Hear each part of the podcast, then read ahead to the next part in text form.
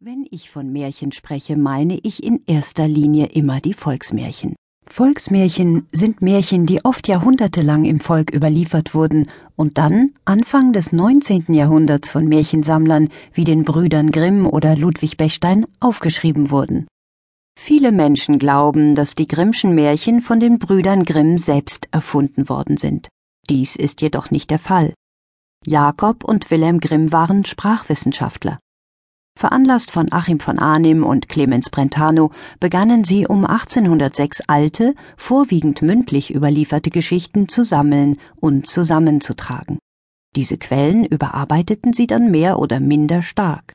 Dabei veränderten sie anrüchige und nicht salonfähige Inhalte und hatten als Sprachforscher natürlich auch einen gewissen Anspruch an den Sprachstil, indem sie die Märchen niederschrieben.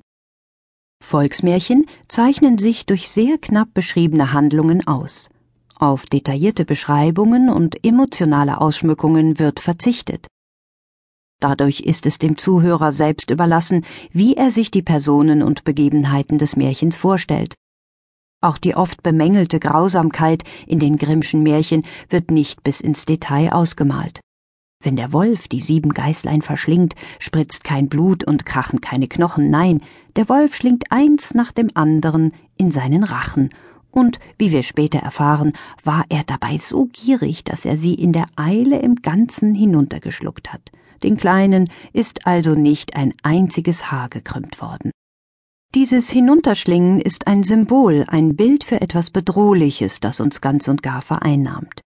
Diese Vorstellung führt uns zu einem weiteren Merkmal der Volksmärchen. Sie unterscheiden sich von anderen Literaturformen dadurch, dass sie eine sogenannte magisch-mythologische Bildsprache aufweisen. Was ist darunter zu verstehen? Wir können davon ausgehen, dass alles, was in einem Märchen passiert, ein Teil unseres Charakters, unserer Seele ist. Die verschiedenen Personen, die im Märchen vorkommen, stehen für Eigenschaften und Seelenzustände, die wir alle mehr oder weniger ausgeprägt in uns tragen. Gute Seiten treten zum Beispiel in der Gestalt von Prinzen und Prinzessinnen oder des weisen Königs auf. Weniger angenehme Seiten oder auch schlechte Eigenschaften sind verkleidet als Hexe, machtgieriger Zauberer oder triebhafter Wolf, der alles verschlingen will. Ganz viele Märchen handeln davon, wie ich etwas, was mir fehlt, wieder in meine Persönlichkeit integrieren kann. Das klingt zu abgehoben und theoretisch für Sie? Dann lassen Sie es mich am Beispiel von Hänsel und Gretel näher erläutern. Das Märchen beginnt mit einer unbefriedigenden, ja sogar bedrohlichen Ausgangssituation. Wenn es bei Hänsel und Gretel kein Brot mehr zu Hause gibt, ist dies im ersten Augenblick ein Zeichen dafür, dass sie bald Hunger leiden müssen. Auf den zweiten Blick in der magisch-mythologischen Bildsprache eben ist es aber auch ein Bild dafür, dass die beiden Geschwister in ihrem bisherigen Umfeld keine Entwicklungsmöglichkeiten mehr haben. Das fehlende Brot ist ein Bild für die fehlende geistige Nahrung und Seelennahrung. Um diese Nahrung zu bekommen, müssen sich Hänsel und Gretel aus ihrem gewohnten und vertrauten Umfeld hinauswagen.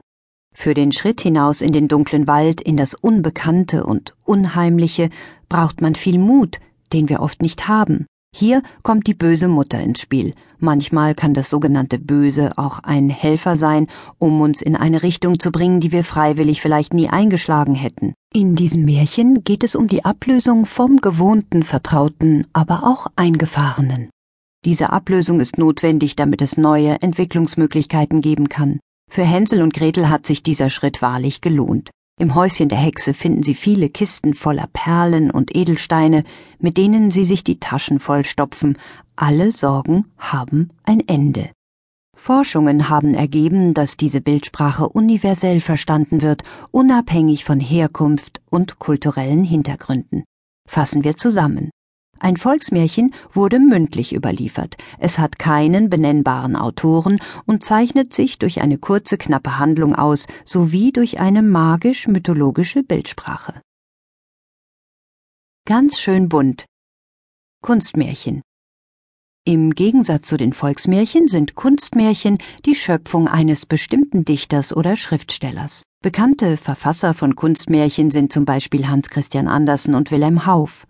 Sehr bekannte Kunstmärchen sind zum Beispiel von Andersen Das hässliche Entlein, des Kaisers neue Kleider und Die kleine Seejungfrau.